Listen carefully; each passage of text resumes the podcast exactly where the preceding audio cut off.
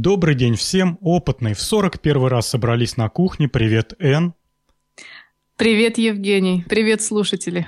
Да, и нам опять есть о чем поговорить. Макс обещал появиться в следующем выпуске. Будем его ждать. Макс, приходи. Начнем с 40 вопросов, как обычно. Ну, во-первых, начало нового сезона. Это у нас уже четвертый сезон, и мы молодцы в этом плане. Гляньте, как вот из года в год радуем слушателей. Напоминаю, нас можно слушать по старинке на AirPod, на Pod FM. Я дублирую эту ленточку на Podster, если кто-то там тусуется. А, надеюсь, и в этом году мы будем выходить на радиостанции, на интернет-радиостанции «Общага FM». Но тут вопрос под вопросом. И вроде бы нас зовут на новую радиостанцию, понятия не имею, как называется. Я, если все получится, я в следующей передаче скажу, где нас еще можно слушать. Ну, а Отлично. А... Да, Везде ну... мы. Ну, а всегда рады темам слушателей. Пишите, куда вам удобно, на любой подкаст-терминал. Пишите свои вопросы, пишите свои темы.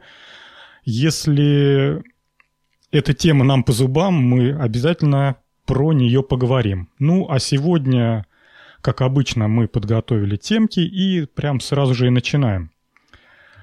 Э, первая тема нам «Все хочу я и постараюсь в этом сезоне не забывать про свое правило, э, говорить, из какого источника мы взяли тему. И так вот, первая тема из журнала «Техника молодежи». Да-да, такой журнал существует, он до сих пор жив-здоров – экзотическое седалище.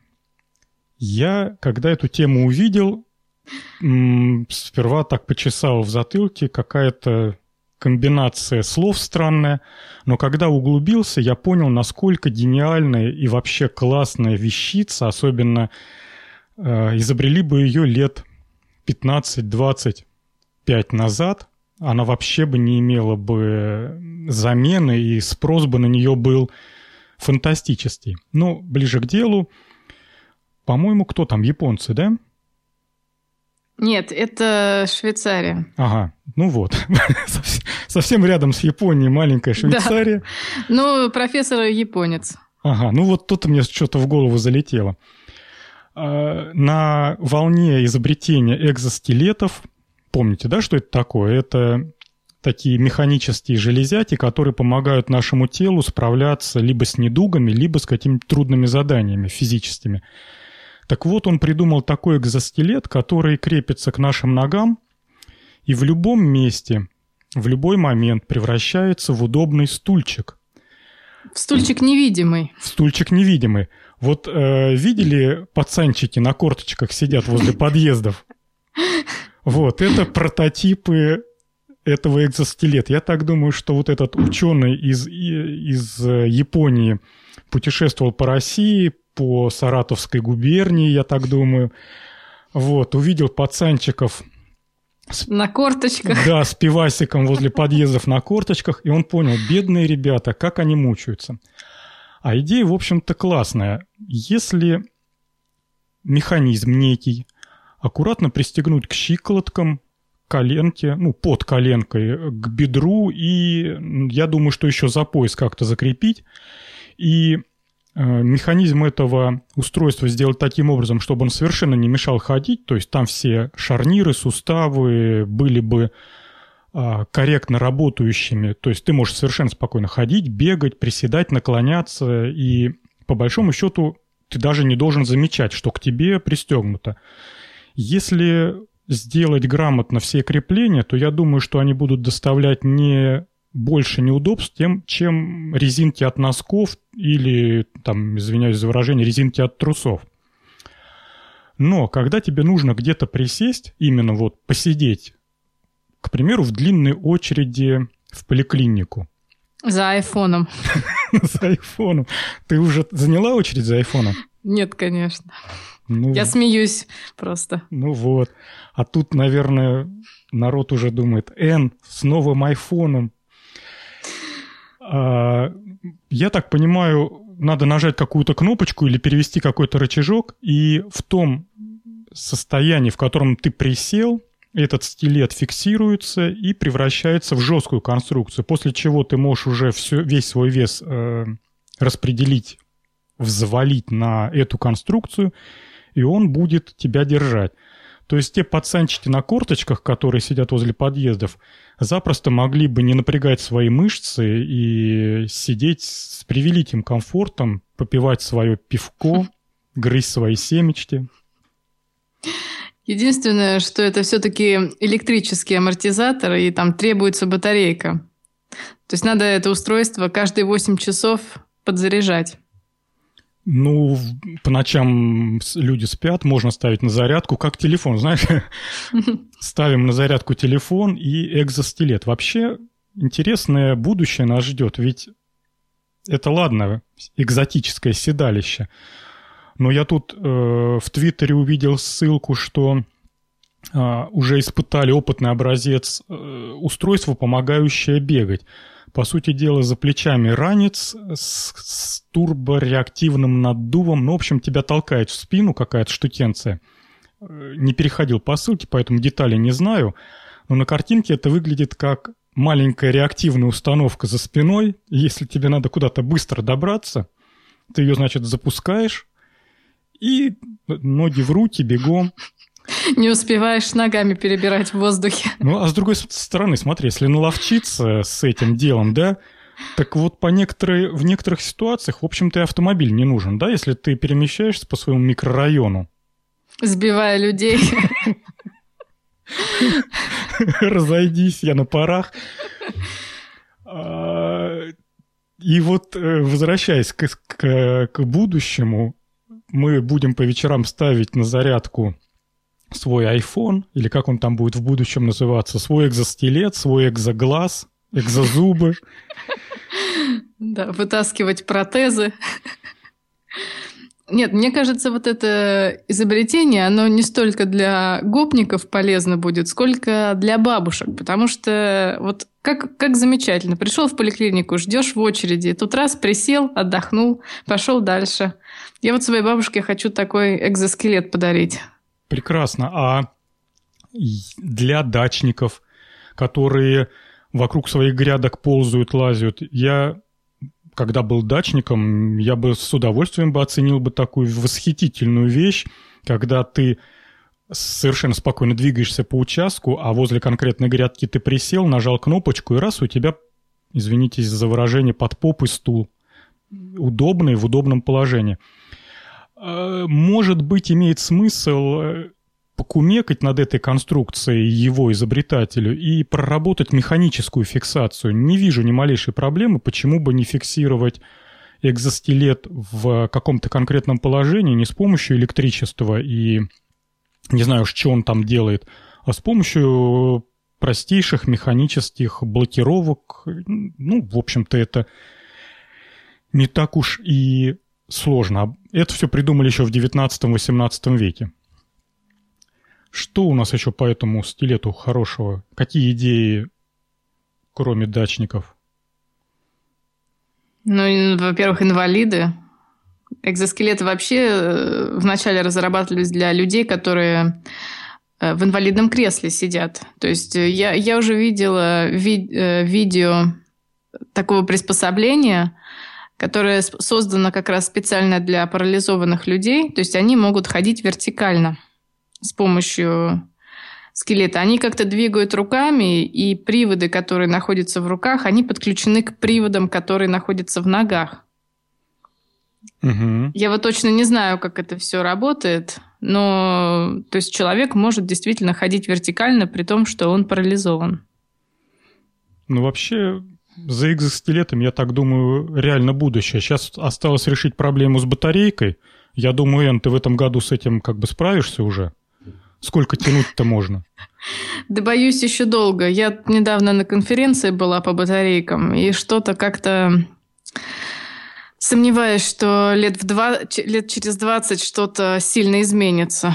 Да ну хватит ты, ну что ты нас всех разочаровал? Не буду вас пугать, но наука уже приближается к границам возможностей скажи, аккумуляторов. Скажи, что это мировой заговор, что это просто проклятые капиталисты не хотят. Нет, нет, это химия, ребята. Ну, пожалуйста. Слушай, ну-ка в двух словах и поподробнее. Чего ну там, что... где там границы? Ну что, приближаемся мы уже к границам возможностей литий-ионных аккумуляторов. Вот. Следующее возможное изобретение – это металловоздушные батареи, но они, у них там очень много проблем, они не перезаряжаются, они загораются, они взрываются. И пока что возможности исправить это нет, и все это работает очень медленно, огромное количество всяких паразитических реакций, то есть еще долго-долго-долго ждать. Вот. вот Они меня все. прям разочаровали. Вот да. и все, закрывай передачу и расходись. Так. Даже и не знаю, как теперь дальше продолжать. Так, э, сейчас, подожди. Э, это значит, зря они сейчас изобретают, через 20 лет будут новые материалы, и эти экзоскелеты надо заново переизобретать будет. Нет, почему? Просто новые батарейки будут. Батарейки, в принципе... Тут, наверное, знаешь что? Может быть, человечество пойдет вот по какому пути. Может быть, не стоит эти батарейки таскать, а обеспечить повсеместную сеть э, индукционных зарядок. Да, что-то типа такого, да. Ведь, ведь ты представляешь, ведь еще буквально сто лет назад никому в голову не могло прийти о том, что бензоколонка может быть через каждые там 5-10 километров. Ну вот расскажи первым владельцам автомобилей, что бензоколонки на трассе будут буквально на каждом шаге. Они тебе в глаза рассмеются. Ну, думаю, что да. Так, технику молодежи закрываем журнал. И следующая тема у нас... О, эта тема твоя. Давай начинай. Да. Тему я взяла с сайта jogmining.com. И сначала расскажу предысторию. Когда я жила в Австралии, я ездила на экскурсию в деревню золотодобытчиков – которая была реконструирована в стиле XIX века. И там нам показывали и рассказывали, как в Австралии добывалось золото в те времена. И скажу я вам, занятие это очень нудное, трудное и долгое. В общем, нам дали такие ящички деревянные с длинными ручками. В эти ящички надо было насыпать песок из речки, долго трясти этот ящик, песок высыпался – а на дне оставались миллиметровые крупинки золота. То есть, чтобы добыть какое-то количество золота, это надо было целыми днями вот этот ящик трясти. И тут недавно я нашла совершенно замечательное изобретение, которое называется «Домашняя установка по добыче золота». Значит, один товарищ сделал э, конструкцию, состоящую из барабана. Э, значит, работает эта конструкция с электромотором, с насосом. И что, собственно, происходит? Когда в этот барабан засыпается песок, барабан раскручивается, разбивает песок на мелкие частицы, соответственно, тяжелые камни сами выбрасываются с другой стороны этого барабана, а мелкий песок раздробленный подается в такой желоб, на котором стоят вертикально тонкие пластинки. И так как золото, оно плотнее песка, золото застревает между этими пластинками, а песок, собственно, с грязью дальше течет. Установка эта где-то размером около, может, где-то полтора метра. У нее есть колесики, то есть ее можно, в принципе, как тачку прокатить или как прицеп сделать.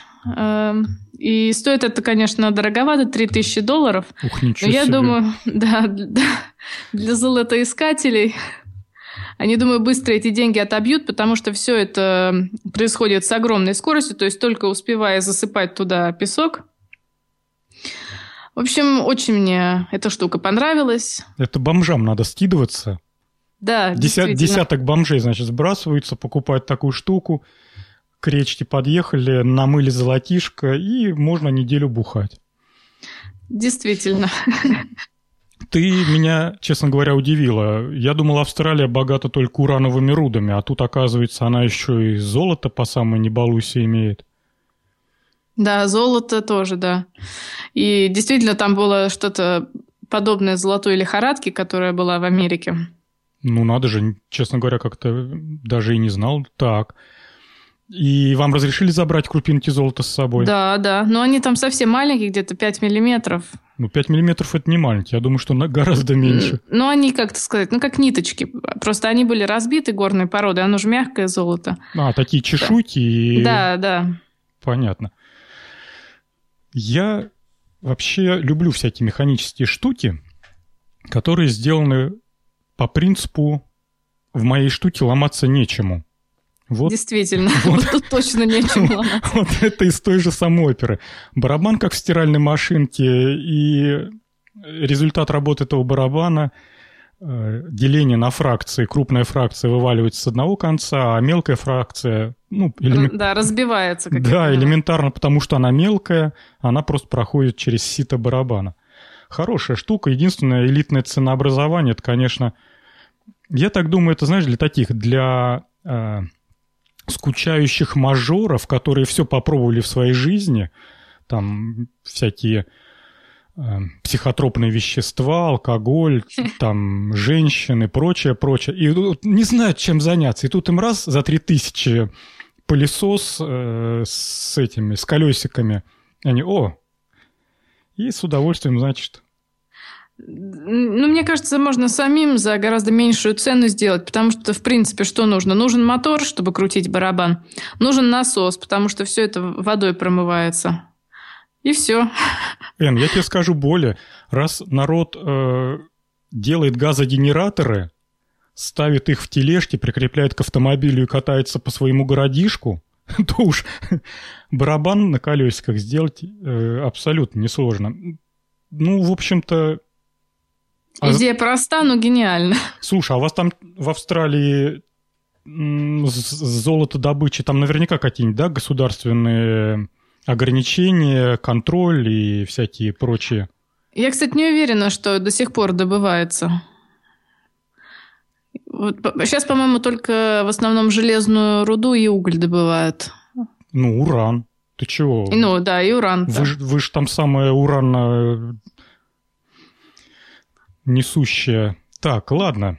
Будем знать, где брать золото добычу. Кстати, насколько я знаю, ну, извините, не так. Насколько я могу судить по популярным передачам по телеку, в Америке процветает э, частная золотодобыча, ну, по крайней мере, потому что куча всяких передач, типа там «Золотой лихорадки», и бородатые серьезные мужики – где-то в Аляске моют золото, но я вам скажу, что у них там, конечно, не читай этому барабанчику, у них там прям реальные промышленные установки, они ее монтируют сперва пару месяцев, а потом, ну, превращают какой-то дикий участок э, тундры, аляс, как правильно сказать, аляскиной, алясовской, тундры Аляски превращают просто в убитое место, потому что они экскаватором... Все, да, да, всю грязь раскапывают. Да, экскаватором вырывают там тонны грунта, машина у них, значит, его перемывает.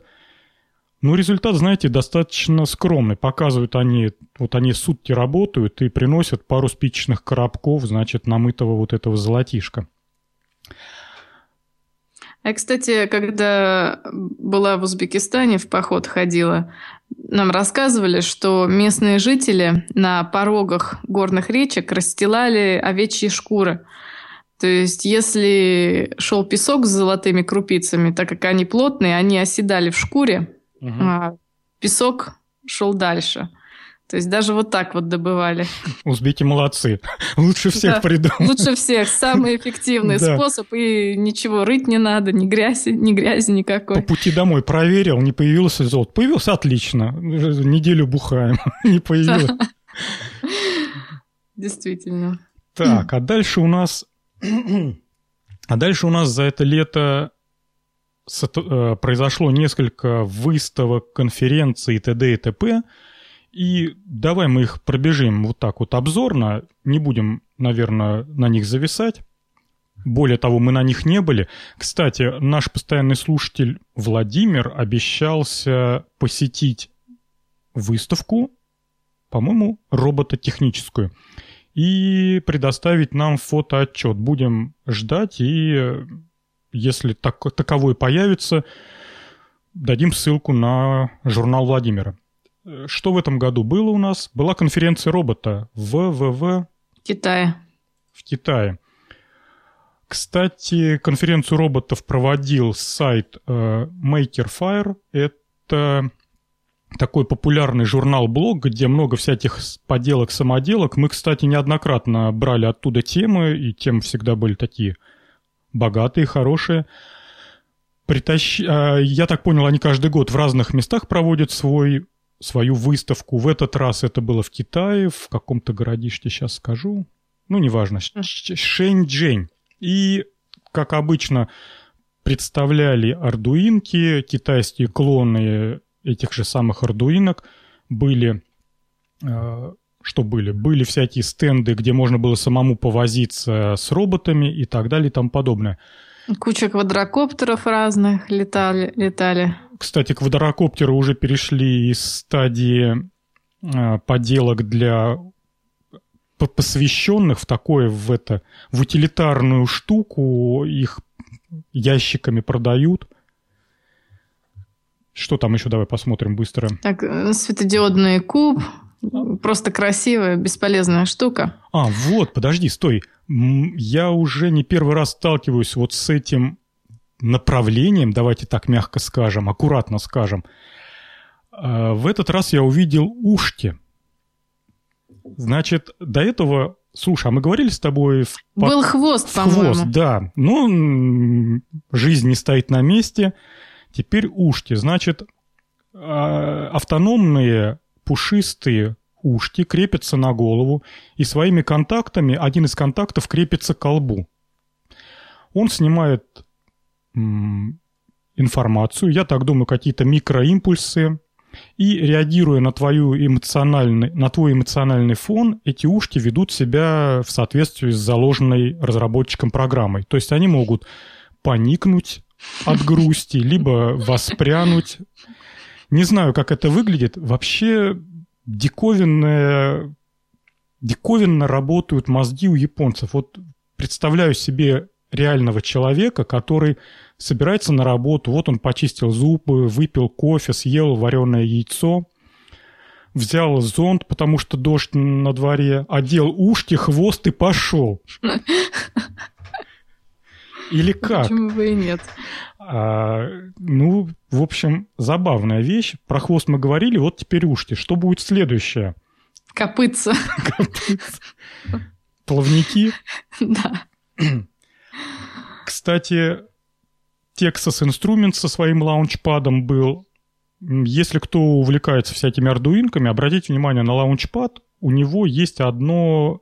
Нет, вру. Два офигенных преимущества – Первое – это то, что он стоит совершенные копейки. Э, за 4 доллара можно с доставкой получить его в Россию. Ну, там чуть побольше, 4 там с чем-то.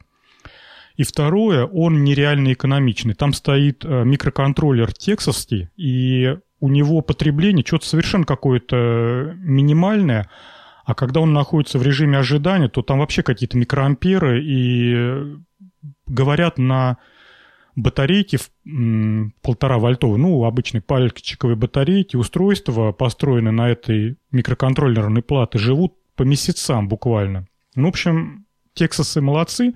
Разумеется, этот контроллер не такой уж э, мощный, продвинутый, как э, атмеловские контроллеры, которые в Arduino встраивают, но всему должна быть конкуренция, и это вполне достойный образец. Так, листаю дальше. Э, контролер прикрепляется на, ра- на ракетку и меряет силу удара, банальщина, да? Дальше набор юного сапера. Это типа перерезать проводки. Выглядит это забавно. Такие тубы, э, связанные скотчем, и сверху платы... Картонки от рулона туалетной бумаги. И сверху плата Э, таймер времени, индикатор, который отсчитывает обратный отсчет. Ну и, разумеется, нужно перерезать синий или зеленый, зеленый или синий. Так, что у нас еще? Китайцы, китайцы, квадрокоптеры, часы. Ладно, бог с ним. Э, следующее. А, это будет ссылка. Кто хочет посмотреть фотоотчет, это мы взяли тему с Хабр-Хабр. Следующая тема тоже с Хабра – это выставка «Металлообработка 2014». И я, Эн, к тебе вопрос хочу задать. Тебя при просмотре этой темы вот не, не, не постигло такое ощущение, что вот оно волшебство настоящее? Я была в шоке, что, оказывается, скрепки сгинаются таким сложным прибором.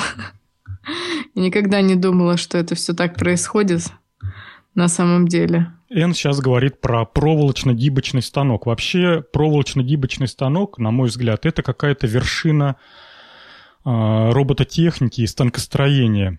Выглядит это, ну, сложно описать, но я буквально двумя словами. Выглядит это таким образом. Станок, вокруг которого десяток рук со всех сторон. И из станка вылазит проволока, а эти руки в нужный момент эту проволоку хватают, гнут, крутят, вертят, отрезают. И получается начиная от банальной пружинки и кончая, вот как Эн говорит, скрепкой. Ну, и раз... цветочками. Они даже цветочки какие-то делали Цветочки. из проволоки. Разумеется, вот банальные канцелярские скрепки не делают на таких станках. Э, там более простой станок. Эти станки программируемые. Вот на таких станках делают, например, э, всю пружинную часть автомобилей. Дело в том, что у автомобиля огромная куча разных пружин в, нуж... в разных местах. И их количество не такое большое, как другого крепежа, поэтому можно, например, программировать изготовление сперва одной пружины, потом тут же новую программу закладываем в станок, пошла другая пружина. Но выглядит это, конечно, просто восхитительно. Э, помимо проволочно-гибочных станков э, на выставке показывали электрорезионные станки. Это способ резки путем электрического разрушения металлов. Кстати, в бытность, когда я после института работал на тракторном заводе, в моем распоряжении был именно такой станок, ну, старой модели, правда, но именно электрорезионный. И я вам скажу, что некоторые вещи можно делать только на таком станке. А что, что, что он именно делает? А, вот представь себе, что тебе необходимо в твердом сплаве, который он сам по себе уже твердый сплав, то есть его нельзя резать другим твердым сплавом, он уже достаточно mm-hmm. тверд. Представь, что тебе нужно из прямоугольной пластины вырезать, ну, какую-то там э, деталь для челнока. Был у нас конкретный заказ, ткацкая фабрика, у них износился челнок, который ткал, вот знаете, детские хлопчатобумажные колготки, такие вот в которых мы все детство проходили, с резинками под шеей. Да-да. Вот. И вот, наконец-то, износился челнок. И нам дали старый челнок, мы сняли с него все размеры, все чертежи. Кстати, мы снимали по старинке, а если вы посмотрите эту статью, вы увидите, как далеко продвинулись станки для измерения. Это вообще отдельная индустрия, которая позволяет буквально там в два приема снять все основные размеры из деталей. Мы сняли по старинке размеры, опытные конструктора нарисовали чертежи, и одна из деталек досталась мне. И этот элемент челнока был из твердой из твердого сплава, то есть его нельзя было обработать ни на фрезерном станке, ни на каком другом. Ну, элементарно просто его ни один инструмент не мог с, э, обработать. Поэтому его отдали мне, я разработал программу, и выглядело это таким образом. Пластинка из твердого материала крепилась э, в приспособлении. Это приспособление погружалось в воду, ну, там не совсем вода, а специальный раствор э, щелочной. Погружалось в воду, и к этой детальке подводилась проволочка, э, напряжение подводилось к проволоке и к детали. Между проволокой и деталью образовывалась искра, Сила тока там была достаточно большая, несколько ампер. И в месте, где была искра, происходило электроэрозионное разрушение металла, отислы металла осыпались на дно этой ванны с водой, а проволочка потихонечку, не торопясь, двигалась вперед, разрушая на своем пути миллиметр за миллиметром металла. Ничего себе. Да, через э, каких-то полчаса деталька упала на приспособление. Это была такая каплеобразная, там, стрелоподобная штучка. Я ее отдал на следующую операцию, ее потом там шлифовали, полировали, приводили ей там лоск, блеск и собрали челнок, отдали. Так что волгоградские детишки не остались без колготок. Еще долгие поколения Еще, носили. Да, колготки под шею. Здорово. Так, что у нас еще? Резко песком мне тоже понравилось. А, да, это струйная обработка, пескоструйная обработка. Кстати, сейчас пескоструйная обработка э, огромная популя- популярность имеет, по крайней мере, небольшие цеха вполне себе обзаводятся пескоструйкой. Дело в том, что она позволяет решить такую глобальную проблему, когда вы э, сделали конструкцию с помощью сварки, сложную конструкцию, к одной штуке приварили другую, к ней третью, все это сикость-накость, ну, то есть такая вот она вся кривая, косая, ну, не в том смысле, что вы сваривать не умеете, а в том смысле, что она должна быть кривой, во все стороны торчать. вот теперь нужно ее превратить в блестящую, красивую, чтобы потом покрасить. Ну, сами понимаете, на сварной шов краску не нанесешь. Он через какое-то время отстанет, и краска отлупится. Поэтому нужен чистый голый металл, идеальный, вот чтобы там не было ни одной окалинки, ни одной, ни одного окисла. Вот эта проблема решается исключительно пескоструйной обработкой. Вода, песок и воздух поддается под давлением, и это такая, я вам скажу, абразивная штукенция, очень быстро вычищает все, что угодно, и потом идеально ложится красочка. Показывали лазерную резку, режут латунь, фанеру. Кстати, сейчас лазерная резка довольно-таки доступная вещь. Как ни странно, подавай ей только электроэнергию, и, в общем-то, и все. Я, наверное, на этом с металлообработкой все. Если вас, так же, как и нас, Сен, впечатлило современное положение вещей в металлообработке, не поленитесь, наберите в YouTube три волшебные буквы CNC по-английски. Вот. Это таким образом шифруются ЧПУшные стойки, которые подключаются к станкам, современным металлорежущим станкам. И по вот этим трем буквам, по CNC, вы найдете огромное количество видеороликов и увидите, как сегодня выглядит современный завод, как сегодня выглядит современная металлообработка тех вещей, которыми мы каждый день пользуемся. Так, дальше у нас прошел, опять же, Хабр. Спасибо ему, отличный ресурс, и всегда он нам помогает. Э, в России был этап Всемирной Олимпиады роботов. Проходил он в Татарстане, я так понял. Да, по-моему, в Казани, да. Да. И я единственное, ну, все как обычно, я единственное, тут где-то была ссылка. А, вот, правила соревнований. Я себе позволю коротко зачитать. Значит, э, что такое Олимпиада роботов сегодня? Это, оказывается, реальные соревнования, и э, каждый год условия немного меняются, но правила, я так понимаю, остаются постоянными.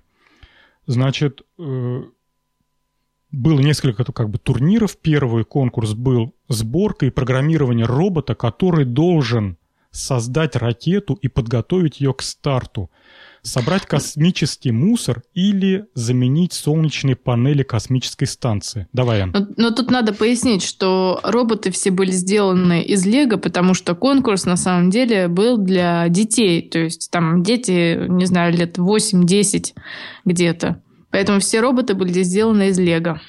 Но здорово, что такие правильные сложные задачи. Терпеть не могу, когда деткам дают в качестве задания какие-то вот задания для умственно отсталых. Надо давать задачи сложнее, чем ребенок может сделать, а не проще. Так правильнее. Так, дальше. Э, это был роботы и космос. Э, дальше. Футбол роботов – это уже обычная, обычный чемпионат. Я так думаю, что скоро будет чемпионат по футболу. Он раз, там, во сколько? Раз в 4 года проходит, я просто... Да, по-моему, да. Небольшой фанат футбола. А в промежутках между чемпионатом по футболу среди людей будет чемпионат по футболу среди роботов. Вот помяните наше слово, буквально еще каких-то 5-10 лет, и мы будем смотреть, как роботы футбол гоняют. А еще будет борьба роботов. Борьба роботов, да, это уже, насколько я понимаю, вот сумо роботов или м, вытолкни робота за пределы а, арены, это уже обкатанный турнир, и, насколько я понимаю, программное обеспечение вылизывается уже на уровне там микрокода и каких-то там миллиметров и милливольтов. Поэтому сумо роботов, я думаю, что это прям будет показательно и интересно.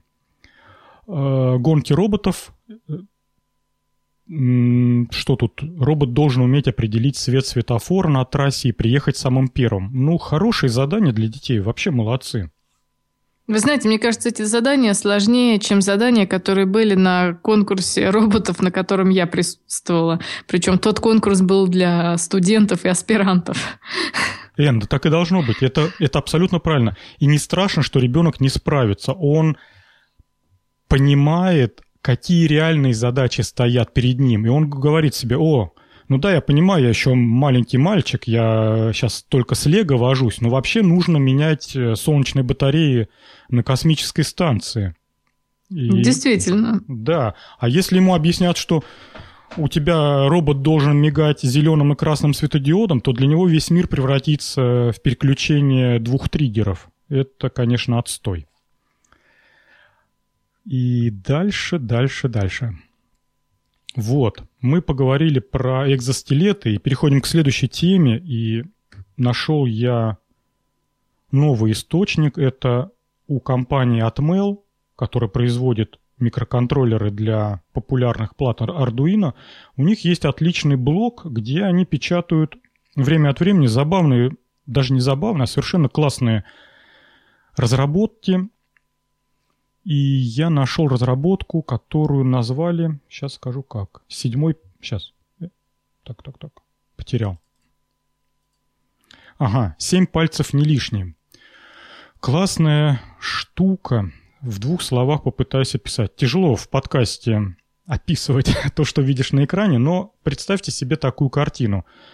Обычная человеческая рука, к запястью прикреплен некий механизм, из которого торчит два пальца. Эти два пальца достаточно большого размера. В результате у человека на одной руке, ну вот конкретно у девушки на левой руке, появляется пять своих пальцев и два слева и справа по одному пальцу из этого робота. Управляются эти пальцы с помощью движения кисти. То есть она, э, двигая своей же собственной вот этой рукой, ладонью, э, каким-то образом комбинация разных движений заставляет правильно двигаться эти пальцы. Казалось бы, что за нелепая придумка, зачем человеку еще два пальца? У нас и так их целых пять. Но посмотрев видео, понимаешь, насколько правильная вообще идея. И второе удивление, почему до сих пор это не продается в магазинах для инвалидов. Действительно, потому что пытались ли вы открыть двумя пальцами крышку бутылки? Это а, не очень удобно. А, очень много людей, которые лишены одной руки, и для них это действительно реально сложная задача.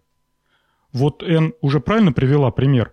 На видео есть э, пример, как девушка одной рукой открывает бутылку с газированной водой. Вот эти два дополнительных пальца держат саму бутылку и не дают ей прокручиваться.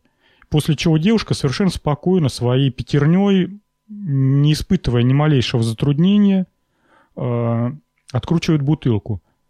Или пример с, э, с кофе. То есть эти два пальца держат стакан с кофе, а девушка размешивает сахар в нем. Мне это показалось очень удобная штука, тем более даже не для инвалидов, даже для людей, которые всю жизнь проводят с телефоном в правой руке.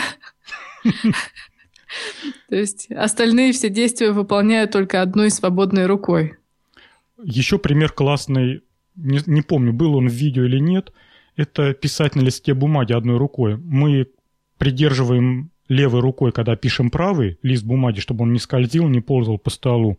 Ну вот э, два пальца запросто справляются с задачей придержать лист бумаги, пока ты пишешь. Отличное изобретение. Пожалуй, Одобряю. Пожалуй, я даже э, картинку из этого изобретения вставлю на обложку сегодняшнего подкаста. Да, отличная штука. Так, ну давай пойдем дальше, потому что у нас следующая тема чуть-чуть юморная. Опять же, нам сайт э, компании Atmail помог с этим. Н, давай. Значит, играли ли вы в детстве в Тетрис? О, да.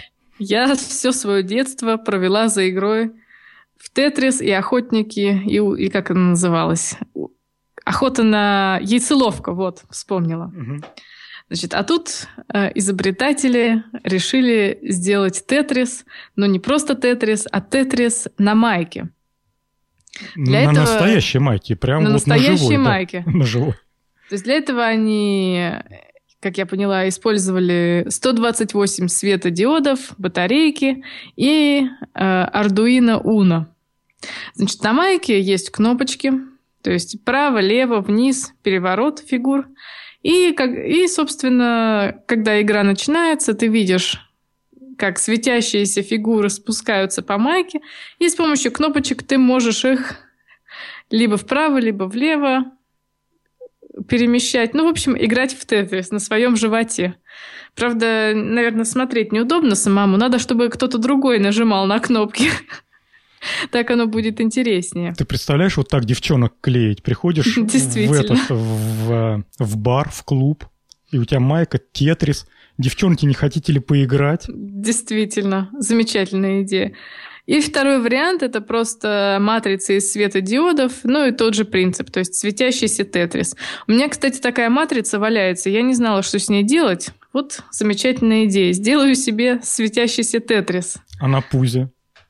Нет, на бузе что-то не хочется. Вдруг кто-нибудь начнет играть где-нибудь. Тыкать пальцами. Да.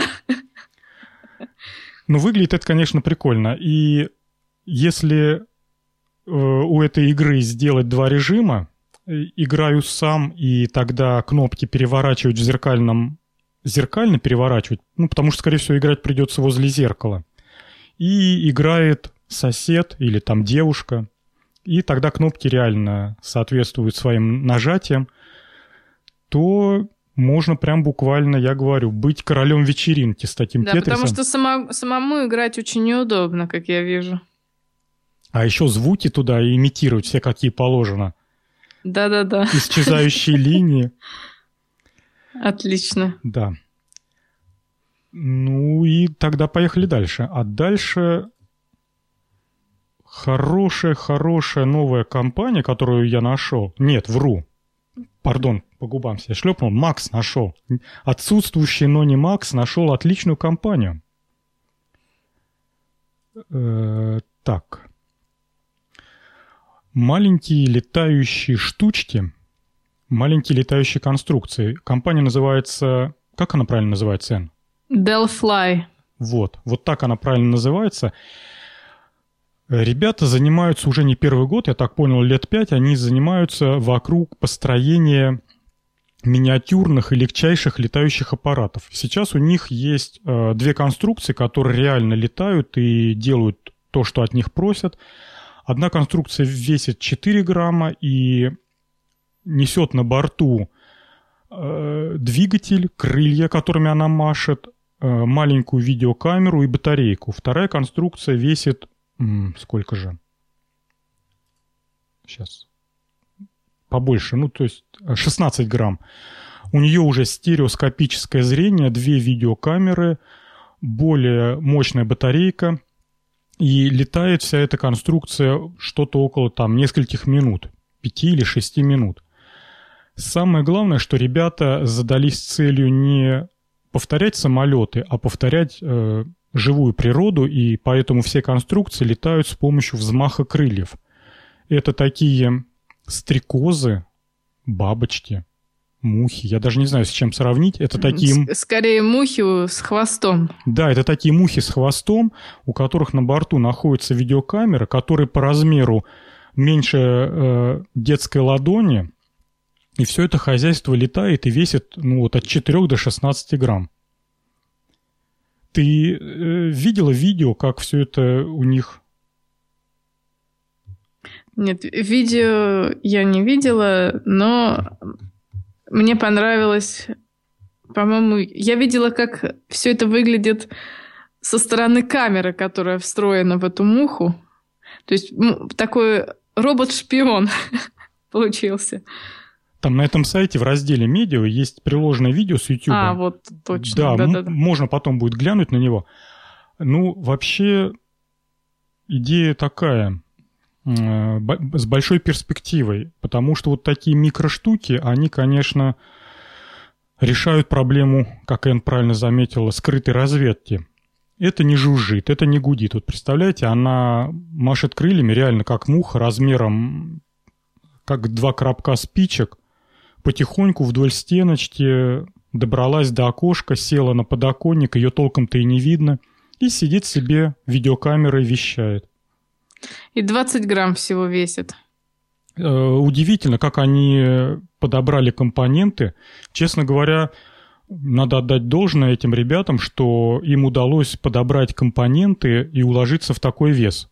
Они... Единственная проблема, что всего 9 минут оно может летать из-за батарейки. Эн, ну это к тебе укор. Да, это опять в мой огород камень, да. Да, да, да, да, да.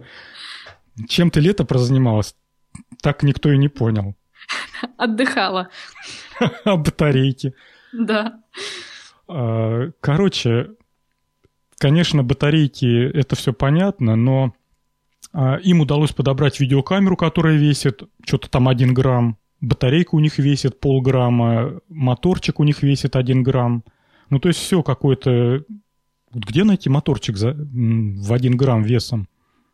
Даже не знаю. Наверное, сами сделали. Вообще удивительно. И очень несложная схема э, махания крыльями. То есть при таком весе, как вот у этой мухи, вполне достаточно просто реально махать вот э, тончайшими крылышками, как вся эта конструкция тут же взлетает. И мне понравилась там одна фраза, когда читал на сайте – что перед ними стояла реальная техническая задача понизить скорость полета. То есть она слишком быстро летала и ну, наверное, я так понимаю... Не успевала все снимать Во-первых, да, не успевала все снимать. Во-вторых, э, при большой скорости полета ей было сложнее управлять. Э, не справлялся этот контроллер. Кстати, контроллер тоже на борту этой штукенции находится. Представляете, все это рулится с, с него же самого. И они успешно справились с задачей понижения скорости полета. Просто какие-то молодцы нереальные. Так, ну что, про мух? Так. Есть, есть что сказать? Или дальше идем? Да давайте дальше. А дальше я рискнул приложить, приложить, я рискнул вставить в наш подкаст такую тему, попробуем. Если она пойдет хорошо, то будем время от времени вставлять. Есть такой сайт, наверняка вы все про него знаете, Kickstarter, где собирают денежки на всякие изобретения. И вот некоторые изобретения, мне кажется, как бы это сказать, интересными, удивительными. И вот я предлагаю их время от времени вытаскивать на свет Божий и вот в нашем скромном кругу обсуждать. Если идея приживется, то дайте знать, если понравится, будем тогда продолжать. Первое изобретение, которое я вставил, это нож для масла. Можно ли переизобрести ножик для масла? Знаете, я вот на днях как раз об этом задумывалась, когда резала масло из холодильника и пыталась его намазать на хлеб. Все знают, как это трудно, что все ломается, ничего не получается. А вот это изобретение как раз поможет вам без проблем отрезать масло холодное и без проблем размазать его по хлебу. Тут смысл в том, что ножик нагревается. Но нагревается он не от батарейки, ни, ни, никакой в нем электроники нету, просто нагревается от тепла ваших рук. Насколько я поняла, все весь секрет в особых материалах. Я вот, честно говоря, не нашла, какие что именно за материалы здесь ну, используются. Они шифруются по самой не могу. Ну да, видимо, технологии, ну какие-то термопроводящие материалы. И, собственно, когда ты берешь этот нож в руку, он от тепла твоей ладони нагревается полностью. И с, с помощью этого можно очень легко отрезать холодное масло. Ну, ты же понимаешь, то, что король масляной вечеринки будет чувак с температурой. Действительно, вот ни, на, ни за что бы не подумала, что эта штука может, может быть такой полезной. А вот действительно, на видео прямо все это легко так происходит. Масло режется очень легко. Э, люди хотели собрать 20 тысяч долларов для того, чтобы начать производство этих ножей для масла. Уже собрали 39 тысяч долларов. И я так думаю, что еще соберут. Э, значит, моя критика. Во-первых, э, я не знаю, что за материал они применили. Вряд ли он будет какой-то ужасно современный и ужасно, как бы сказать-то, запатентованный, которого еще никто не изобретал, потому что вообще задача проведения тепла стоит нереально остро, и ее решают, ну, как бы не с 20-х годов прошлого века. А знаете, где каждый каждый день тысячами раз решается задача проведения тепла. Да у каждого вот дом, даже перед тобой сейчас стоит нечто, где решена задача быстрого проведения тепла. Компьютер. Верно, да, процессор охлаждать. Всякие радиаторы, термопроводящие пасты. То есть народ э, уже не одну умную бошку сломал, чтобы быстро передать тепло от одного источника в другой. Очень быстро. Вот, поэтому Скорее всего, это какая-то медь, покрытая чем-то тоже не сильно теплоизолирующим. Либо какой-нибудь э, углеродная ткань, покрытая, опять же, металлом. Ну да. Тут, во-первых, нужно себе отдавать отчет, что если вы будете таким ножом резать масло на всю семью, там человек в 50, да, там какая-нибудь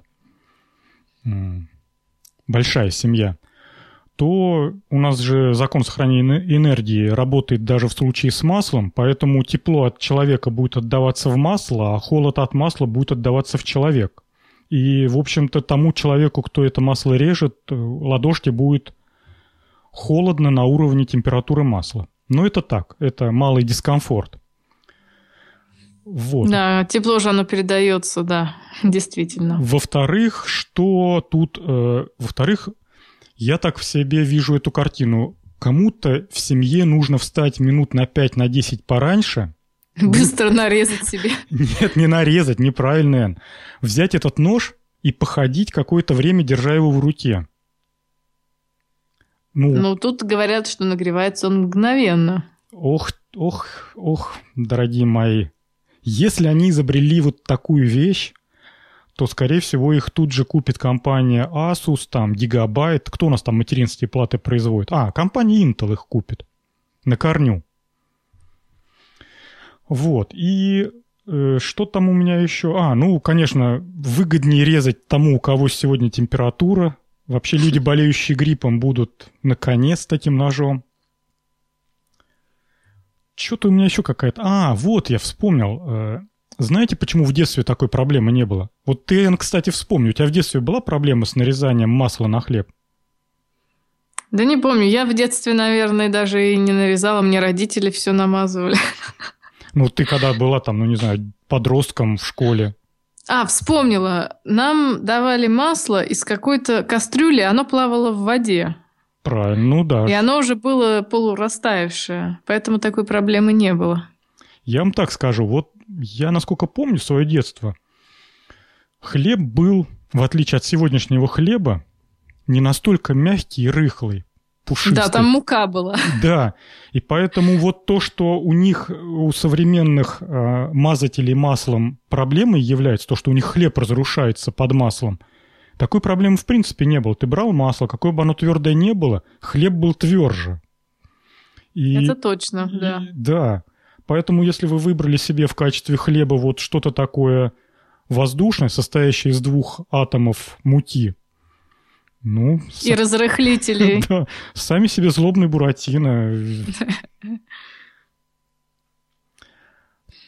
Так. Я вот еще тут думаю, а если это какое-то долгое количество времени держать в руке, я думаю, сколько это действовать будет, действительно. То есть надо это как-то все быстро очень намазать, потому что все-таки окружающая температура. А если ты зимой режешь на, на, на, с температурой минус 10, как это будет все работать? Я боюсь, что вот это изобретение из оперы а, «Гладко было на бумаге». Потому что когда э, люди получат вот это в свои руки, то вообще как вот люди воспринимают вот эти красивые тикстартерс, тикстартерские ролики? Вообще они вот в этом плане молодцы. Им это прям какие-то кинематографы. Ролики у них изумительные, классные, красивые. И смотришь и прям думаешь, вот перед тобой лежит замороженный кусок сливочного масла который не отрежешь, с которого нож соскакивает. И тут у тебя в руках появляется вот это чудо, и он прям вот на твоих глазах превращает а, масло в такую в податливую массу. На самом деле ничего, разумеется, не произойдет. А, Все будет точно так же. А, ты этот нож греешь в руке какое-то время, мгновенного нагревания, разумеется, не будет. Потом упираешь его в масло, тепло тут же с хорошей теплоотдачей рассеивается, уходит, ну, в общем, понятно температура ножа мгновенно падает. Он, если нож мгновенно нагревается, вы же понимаете то, что он мгновенно охлаждается? Естественно. Поэтому на воздухе я не знаю, как, сколько он работать будет. Вот. А вообще э, наши мамы давно придумали чудо-способ. Нож в кипяток, да? Абсолютно верно. По-моему, им тоже надо на текстартер выставиться. Кружка и электрочайник. Точно. Сколько нам надо собрать? 10 рублей чтобы отбить аккаунт на Кикстартере. Я вот думаю, может быть, сделать какой-нибудь тоже чудо-ролик со всякими дизайнерскими эффектами для кипятильника. Знаете, такой, который на ведро воды. Мне кажется, если правильно ролик снять, мы тут тоже 10 тысяч долларов соберем просто так. Ну что ж, вот поглумились мы над одним изобретением. Я, кстати, там э, в наши темки, в наш отстойник понабросал ролики на Кикстартере. Ты, Эн, будет желание время, там проведи таким экспертным взглядом, критическим, повычеркни все, что левое, а все, что действительно стоит для того, чтобы э, пообсуждать, мы тогда попробуем в следующую передачу вставить. Да, кстати, это, кстати, не первая тема с Kickstarter. У нас до этого была тема про ручку, которая пишет пластиком. То есть ручка для архитекторов, которая пишет в 3D. Помните угу. такое? Вот это тоже была штука с Kickstarter, и она сейчас э, продается везде. И, кстати, насколько какая... я понимаю, она очень популярна. Да, это жутко популярная вещь. Все ее покупают и все радуются. Я даже так понял, что эта штука реально работает, и видел несколько изделий, которым удалось сделать. То есть и Эйфелевы башни там пытались сделать. Конечно, это все кривоватое, но у людей с твердой рукой, ну, представляете, человек вообще не пьет. Вот. И он может, конечно, там поражать. Действительно. В сообществе архитекторов, когда выходит на сцену вот этот непьющий, все остальные рыдают потому что он творит чудеса с помощью 3D-ручки. Да, действительно. Ну что ж, а тем не менее темы закончились, и мы проговорили ровно час. Да, потому что Макса нету. Ну ничего страшного, по-моему, отлично получилось. Такой э, незатянутый подкаст. Э, давай на сегодня закрывать прощаться. Всем пока, услышимся через две недели. Надеюсь, что Макс одумается, соберет... И вернется. Да, соберет себя в руки и вернется к нам. Всем пока. Всем пока.